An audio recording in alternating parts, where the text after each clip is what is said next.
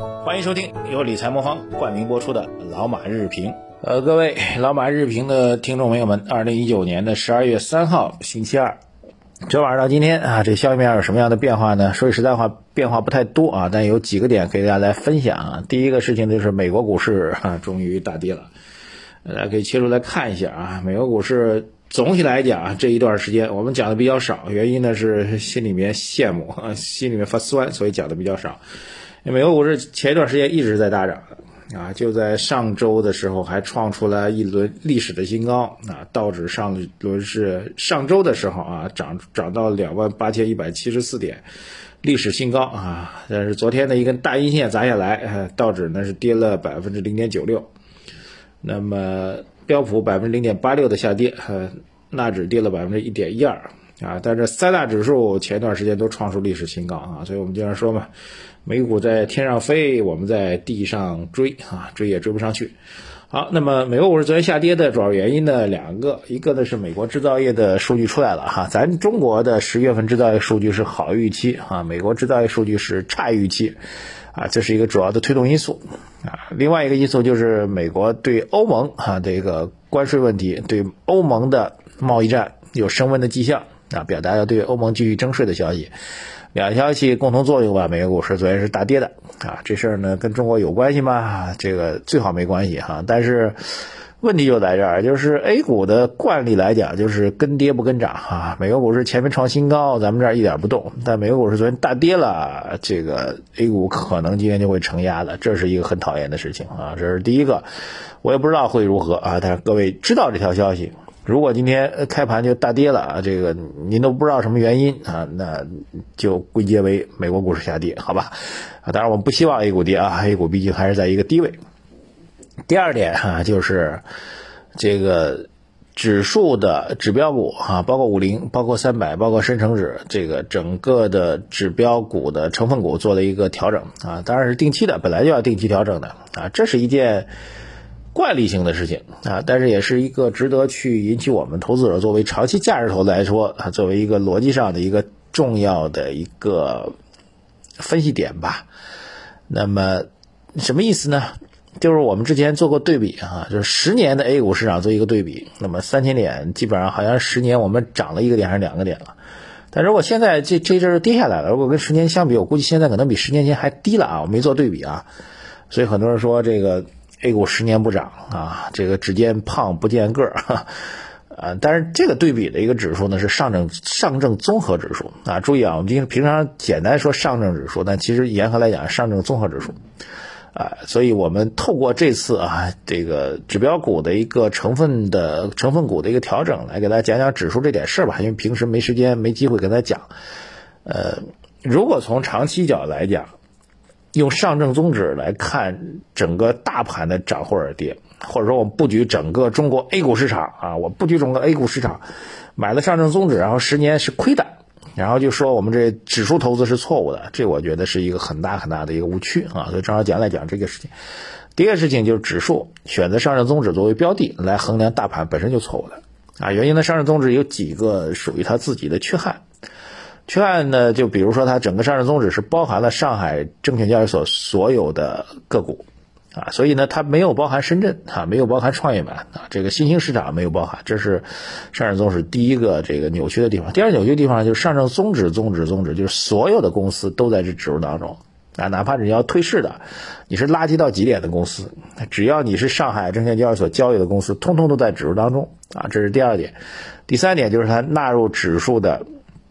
时间偏早，新股很快就会纳入指数。但是大家知道，我们 A 股上有个很恶心的事情，就是新股一般刚上市的时候是连续不断的暴涨啊，然后到了一个顶之后呢，就连续不断的深幅度调整啊，大家都知道。但是往往当它暴涨到一定高点的时候，哎，啪，纳入到综指当中来了。然后等它下跌的时候，它就直接虽然个股带动不大啊，但是你放在一个长期的总量来讲，新股基本上是给上证综指是往下拉的啊，所以这三个因素就决定了上证综指。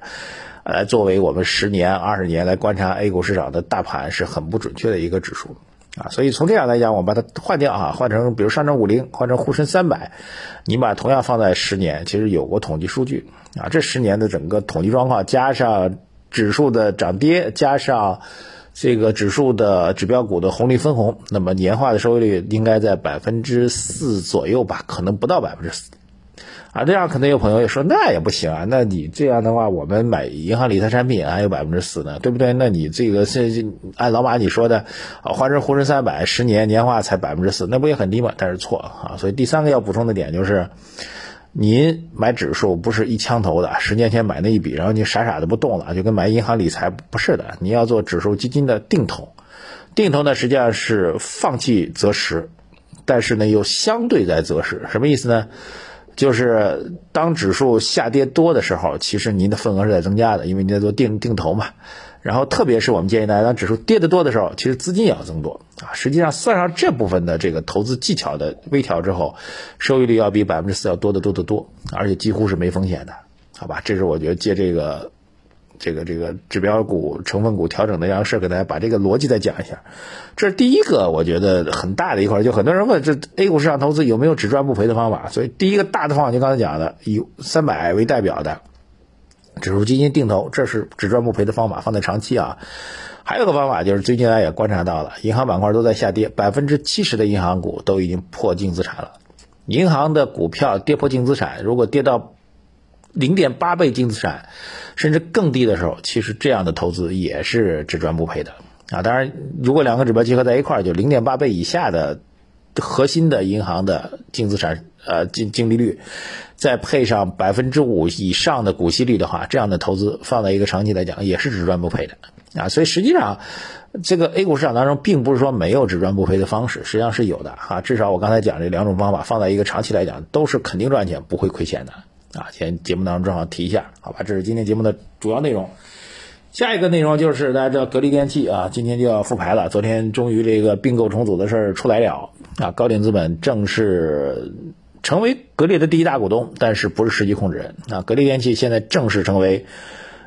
没有真正意义上实际控制人的一家公司啊。然后这次重组呢，说句实在话，还是对首先估值并不算低啊。第二个呢，对董明珠小姐为代表的格力的管理层非常好，拿出百分之四的股权比例来进行未来的这个管理层的股权激励啊，这个妥妥的。讲起来就是。格力现在第一大股东不是国有了，这是第一个重大变化。第二重大变化就是，如果这公司真正有 C 位的当道的是吧？这个最牛的人就是以董明珠为代表的管理层，现在是整个公司的影响力最大的这样一个群体啊。应该说，高领对他的管理的能力、管理的地位是高度的尊重啊。这样一个方案出来了，这个我们也不做评论了，因为之前也讲过一些。啊，当然从我们角度来讲，我认为从资金性的投资不如产业性的整合啊。但是结果已经定了，我们就不评论了。大家今天看看 A 股市场格力电器究竟如何走，看看普通投资人如何用脚还是用手投票吧。好，这个市况比较波折啊，所以今天呢，我们互动一下吧。微信公众号财经马红漫头条内容，各位互动一下。互动的方式就是。除了我刚才讲的这个所谓 A 股市场只赚不赔的两个方法，您认为作为长期投资来说，有什么样的方法、手段、技巧可以让我们做到只赚不赔？好吧，A 股啊，长期啊，谢谢大家。微信公众号“财经马后曼”头条内容留言给我，谢谢大家。理财魔方倡导以基金组合的方式科学投资基金，基金组合相比指数波动小，收益高，涵盖股票、债券、黄金 ETF、海外 QD 等基金资产。不定期提供组合调整建议，可一键完成调仓。理财魔方拥有证监会颁发的基金销售牌照，各大应用商店搜索“理财魔方”即可下载。好，对了，还要做一个预告啊！今天我我会跟随上交所的科创板去在在上海的张江做一次考察啊，全程的一个考察。呃，理论上来讲，今天会见到三十多家啊科创板的上市公司的董事长、总经理或者董秘啊，这个。